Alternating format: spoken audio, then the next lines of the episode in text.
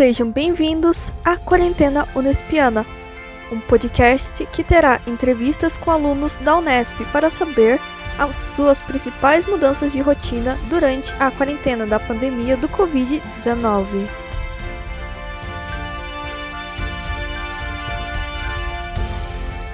Bom dia, boa tarde boa noite. Enfim, hoje estamos com o Luiz, um aluno de jornalismo da Unesp Bauru. Oi, Luiz.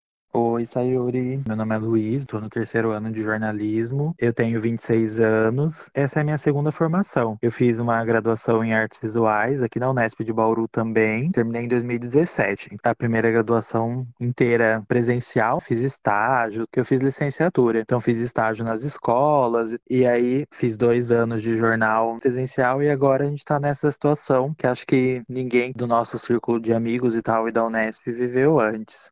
No comecinho do ano ano, em janeiro, eu comecei a fazer estágio. Faço estágio de jornalismo na Câmara Municipal aqui de Bauru, na parte de assessoria de imprensa e de assessoria institucional. Então, eu fiz mais ou menos um mês de estágio quando a gente começou o isolamento social. E sobre estágio, como que tá sendo fazer home office?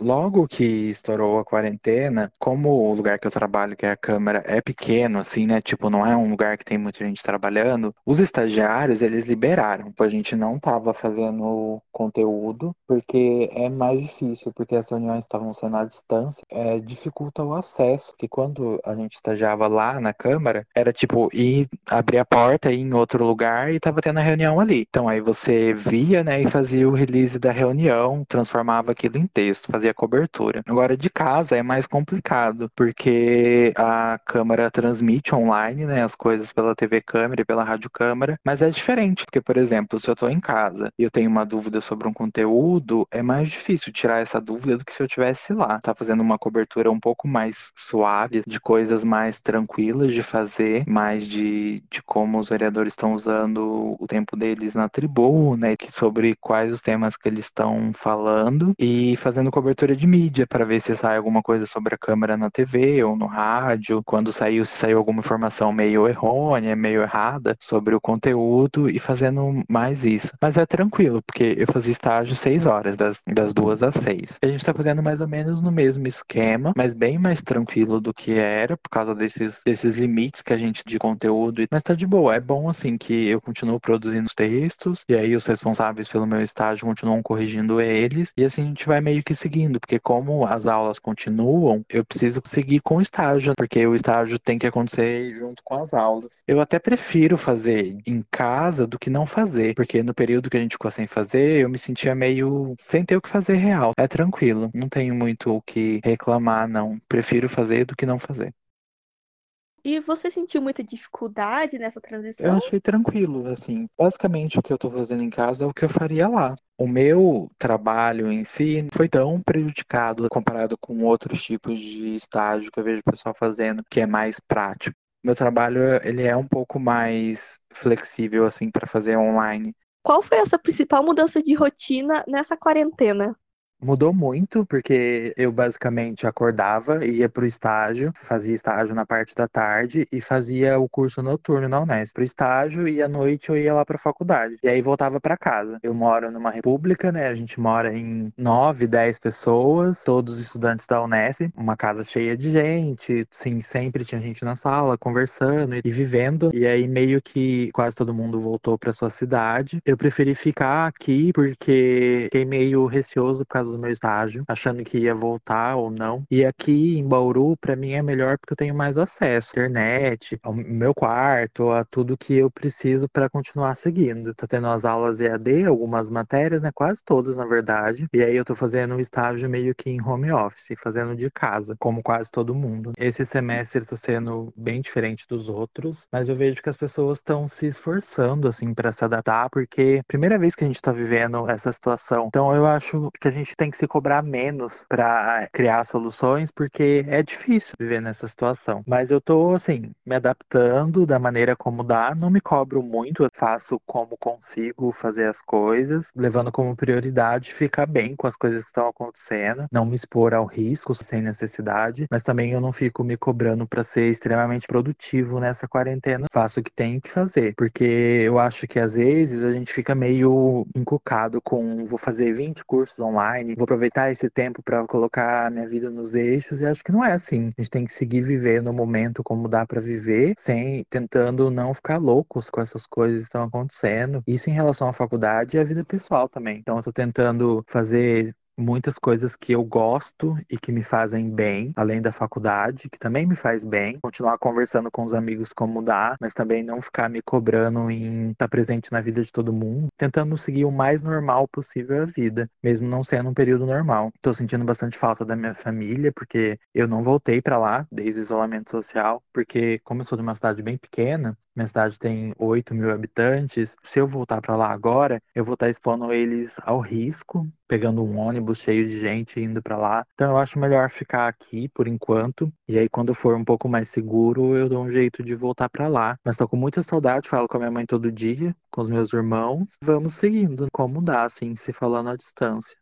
A gente tá vivendo um clima de muita incerteza. Ninguém sabe como vai ser o dia de amanhã. Então, realmente, se cobrar não é o caminho a tomar. Eu concordo com você, a gente deve priorizar a nossa saúde mental, principalmente. Tentar fazer as coisas que a gente gosta, coisas que nos fazem bem. E tem alguma. E o que você tem feito para te fazer bem, Luiz?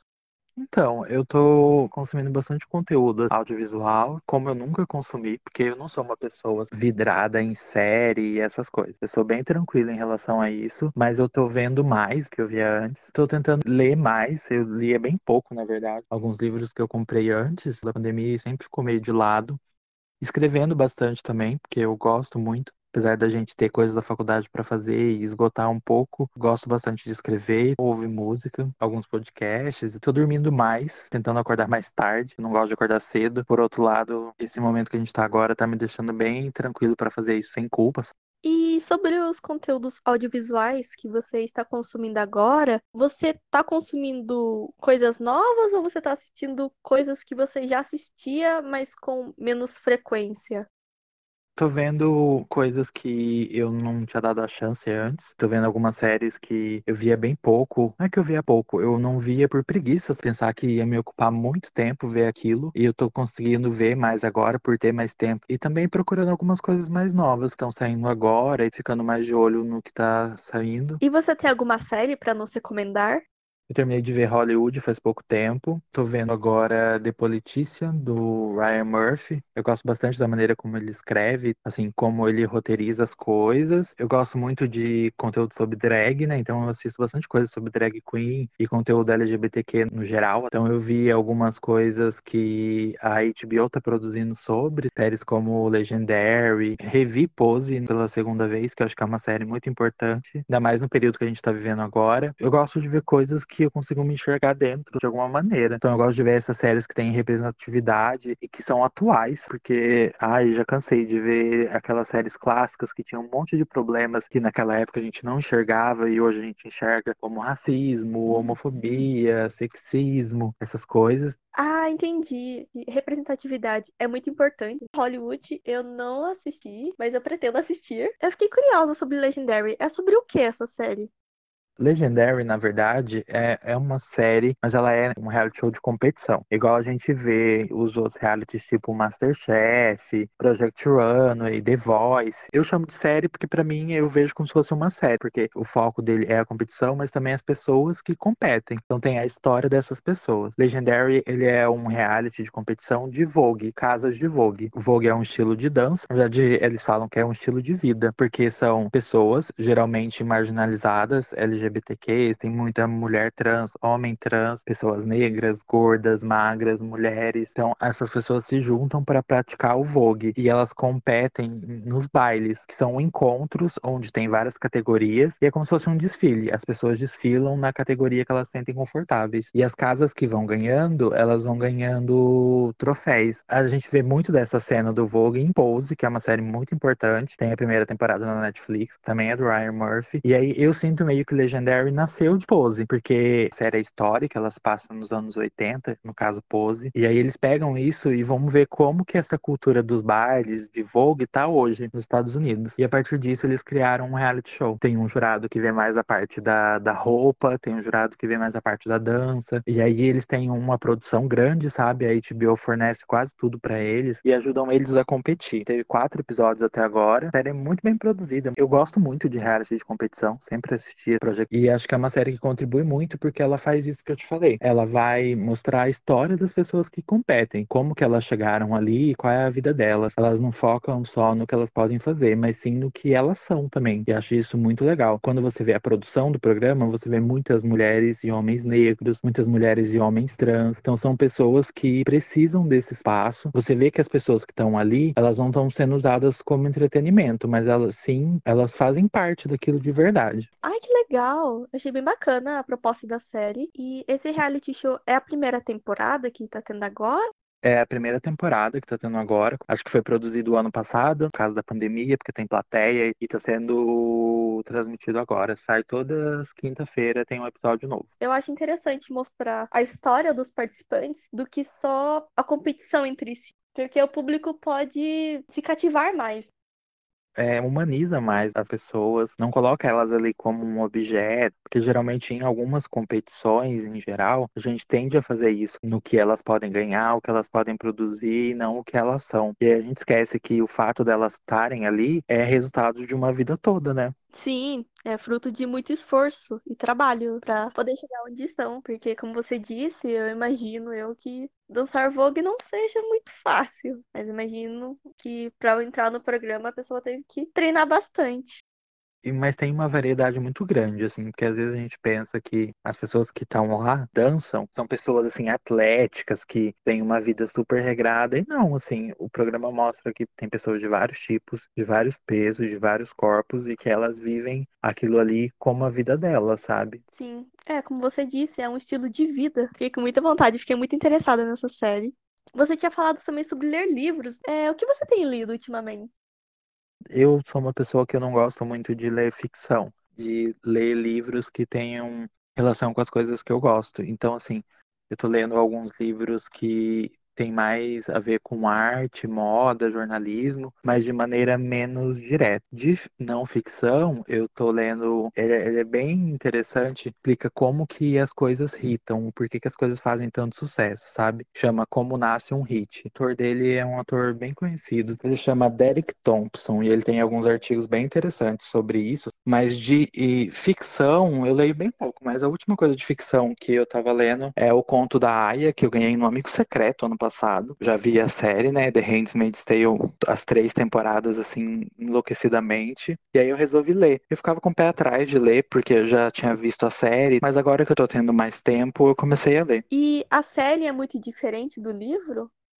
Não muito, assim, a, a autora, ela contribuiu um pouco para dar um auxílio. E o livro é bem parecido com a série, mas tem eh, os cortes, né? Porque o livro ele é bem mais profundo. A personagem principal, ela é bem mais densa do que na série, mesmo que na série já é muito denso, mas tem as adaptações para ficar interessante, né, pro audiovisual. Tem muitos livros que viraram filmes e séries e às vezes não tem nada a ver. Um caso extremo, por exemplo, Percy Jackson, que os filmes não têm absolutamente nada a ver com os livros. Eles simplesmente pegaram o nome dos personagens e não parece nada. Inclusive, tentaram fazer um segundo filme para tentar consertar, não deu certo, e agora vai sair uma série na Disney. Que legal que você tá lendo os livros sobre jornalismo e, e moda. Eu tô lendo muito livro de ficção, que eu sempre gostei, livros de romances. É, eu voltei a ler Crepúsculo, mas acho que a quarentena tá fazendo a gente voltar a essas coisas que a gente viu há um tempo e tinha deixado meio que de lado, né? Sim, sinto muito isso, porque Crepúsculo vai sair um livro novo em agosto, se não me engano. Do ponto de vista do Edward. E eu fiquei com muita vontade de pegar e, e reler, porque eu não lembro mais nada. Ali foi, acho 2012, 2013, se eu não me engano. Já faz muito tempo. E os filmes também, nem lembro mais. Eu assisti os filmes, assisti aos pouquinhos, porque os filmes são muito ruins, então não dá pra assistir tudo de uma vez. Fiquei uma semana assistindo todos os filmes. E agora eu tô voltando a ler os livros. Eu vou também voltar a ler Percy que vai ter a série também. Aproveitar esse tempo para fazer uma coisa que eu gosto, que é ler. Eu me identifiquei muito com você falando estar aproveitando agora para fazer coisas que não tinha tempo antes. A gente tem que continuar meio que tentando não enlouquecer, seguindo como dá para fazer as coisas, não se cobrando tanto, que acho que é o mais importante, sabe? Não se cobrar, fazer coisas que goste de fazer, porque é um momento muito difícil, muito difícil mesmo, só que vai passar. A gente que é jovem, assim, a gente vai lembrar, eu acho, eu acho que todo mundo vai sair um pouco transformado da quarentena, mas talvez aproveitando mais a vida, sabe? Agora, como a gente tá meio que se privando de tudo. Então, eu acho que quando acabar a quarentena, as pessoas vão ficar mais à vontade para viver de verdade. Ah, com certeza, eu super concordo com você. Eu acho que após o fim da quarentena, a gente vai começar a valorizar pequenas coisas. Ficar junto, né, assim, sem fazer nada de tão importante, mas só de ficar com as pessoas assim junto e até as aulas, eu acho que o que a gente achava chato de ficar dentro da sala de aula talvez comece a ser uma coisa boa. Sim, eu acho que a gente vai começar a valorizar bastante certas coisas que a gente precisou se preocupar, né? Tudo bem que a gente pode manter o contato pela internet, mas não é a mesma coisa do que você estar pessoalmente, sabe, conversando, dando risada, contando piadas. Bom, nosso tempo tá acabando, então quero agradecer ao Luiz. Muito obrigada por ter vindo participar. Imagina, eu que agradeço. É muito bom ver pessoas unespianos, né, produzindo conteúdo nesse período, que uma das coisas que mais sente, esse convívio, né, que a gente sente falta, é uma coisa muito grande dentro da Unesp, né, essa pluralidade. E é legal ver um conteúdo produzido por unespianos para unespianos, para a gente se sentir mais junto nesse momento. Ai, muito obrigada. Obrigada a você também, ouvinte, por estar ouvindo até aqui. Beijos, até a próxima semana.